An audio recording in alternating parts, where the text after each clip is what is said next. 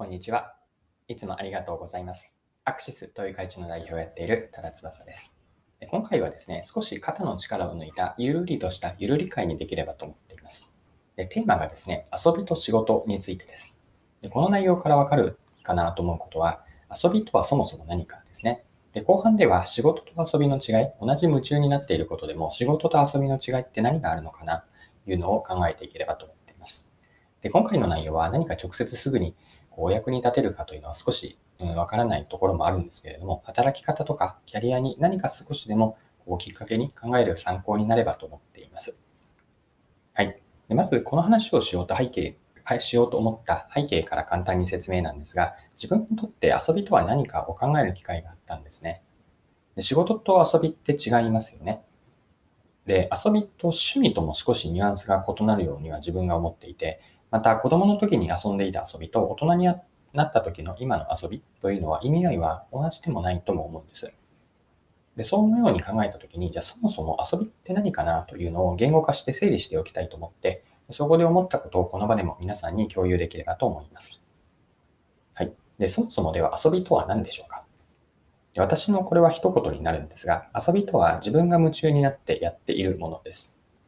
で人から言われなくても、ただ純粋に内側から気持ちが、自分の気持ちが原動力になって取り組んでいることなんですよね。でそこにある気持ち、感情というのはワクワクしているとか、楽しい、もっとこう深めたい、好きとか、達成感、満足感、充実度合い。で一方で、どこまで行っても何かこう足りないものがあって、まあ、だから深めていくんですが、このようなこう内側からの感情がドライバーになってやっていること、で気づけば夢中になっていることなんですね。で、とはいえなんですけれども、この遊びの捉え方、さっき言った自分が夢中になってやっていること、これの要素って仕事にもありますよね。とすると、仕事と違い、あ、ごめんなさい。仕事と遊びの違いって、まだまだはっきりしていなくて、まだもやもやしているなと感じました。では、ここからは仕事と遊びの違いについても整理をして掘り下げてみましょう。で仕事にも夢中になって取り組めることってありますよね。こう食べるのも飲食も忘れて気づけば、あ、もうこんな時間になっているって思うこと、目の前の仕事に没頭としていた経験って皆さんはないでしょうか？これって誰しも一度はあると思うんですよね。では仕事と遊びでの夢中にはどのような違いがあるのでしょうか？で、次の3つがですね、私が思った仕事にはあるんだけれども遊びにはなくて良いこと。これを3つ紹介します。まあ、遊びと仕事の違いですね。一つ目は遊びは価値提供につながらなくても良いものです。二つ目は儲からなくても良い。三つ目が途中でやめてしまっても良いです。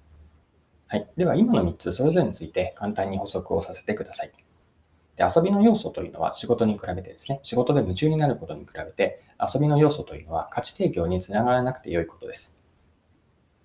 で仕事で問われるのは自分の成果が相手、例えばうんとお客さんだし、あるいは社内であっても上司とか同僚ですかね。えっと、相手に、相手とか、もっと言うと世の中にどんな価値になっているかというのが問われてくるんですよね。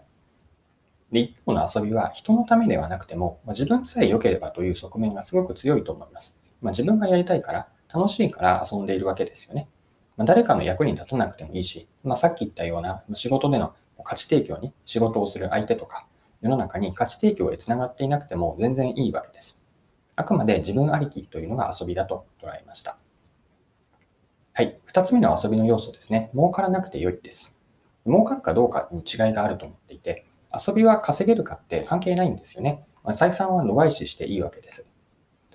で、お金というこう外発的動機づけ、外からのモチベーションではなくて、あくまで遊びは心から自分がやりたいと思う内発的動機づけからで、だからで、だからこそ儲からなくても、ただ楽しければ遊んでいいと思うし、一方の仕事はすべてがすべて儲かるという一つの物差しで測るというのは良くないかもしれませんが、少なからずビジネスの場ではそれって儲かるのというのは問われるので、ここに遊びと仕事の違いはあると思いました。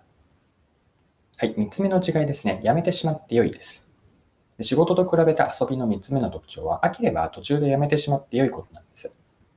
まあ、仕事ってこう嫌になったからといって、何でもかんでも途中で放り出すわけにはいかないですよね。もちろん仕事は時にはこう撤退する、まあ、要するに逃げていい状況っていうのはあるわけなんですが、まあ、しかし遊びと仕事を比べると、仕事というのはすぐに飽きたからといってやめていいわけではないんですけれども、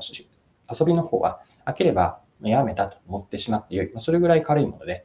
まそれはなぜかというと、えっと、儲からなくてもいいというものがあるし、まあ、一つ目の違いで見たような価値提供につながっていなくても良いという側面があるからかなと思っているんですが、ここが、つまり遊びというのはやめてしまっても良いんだけれども、仕事はなかなか辞めることは、えっと、責任と役割が伴っているので難しいという違いがあります。はい、そろそろクロージングに入っていきましょう。今回は遊びについて少し肩の力を抜いた内容にできればなと思っていて、仕事と比較をしながら遊びとは何かについて掘り下げてきました。いかがだったでしょうか？なんとなく遊びってこういうことかなという私が伝えたいイメージ、共有することができたでしょうか？ぜひ皆さんもこう遊んでいる夢中になるようなことって、子供のこと、時も含めればたくさんあったと思うので、まそこから仕事と遊びの、例えば今回違いを見出していきましたが、そういった遊びとは何かを掘り下げていくことによって、まあ、自分自身を理解するいいこう材料というかネタになると思うんですね。で、今回の内容を簡単に振り返っていくと、遊びとは自分が夢中になってやっているものと、これ内側からの純粋な気持ちが原動力になったんですが、じゃあ自分の内側の原動力って何なんだろうと。まあ、仕事での内側の原動力もあるし、自分が趣味でやっていること、遊びとして面白いと思っていることの自分の気持ち、原動力って何かなというのを理解していくと、自分理解につながっていくので、よかったら時間があるときに少しでもこう何か参考になってやっていただけると嬉しいかなと思います。はい。今回も貴重なお時間を使って最後までお付き合いいただきありがとうございました。次回もよかったらぜひよろしくお願いします。それでは今日も素敵な一日にしていきましょう。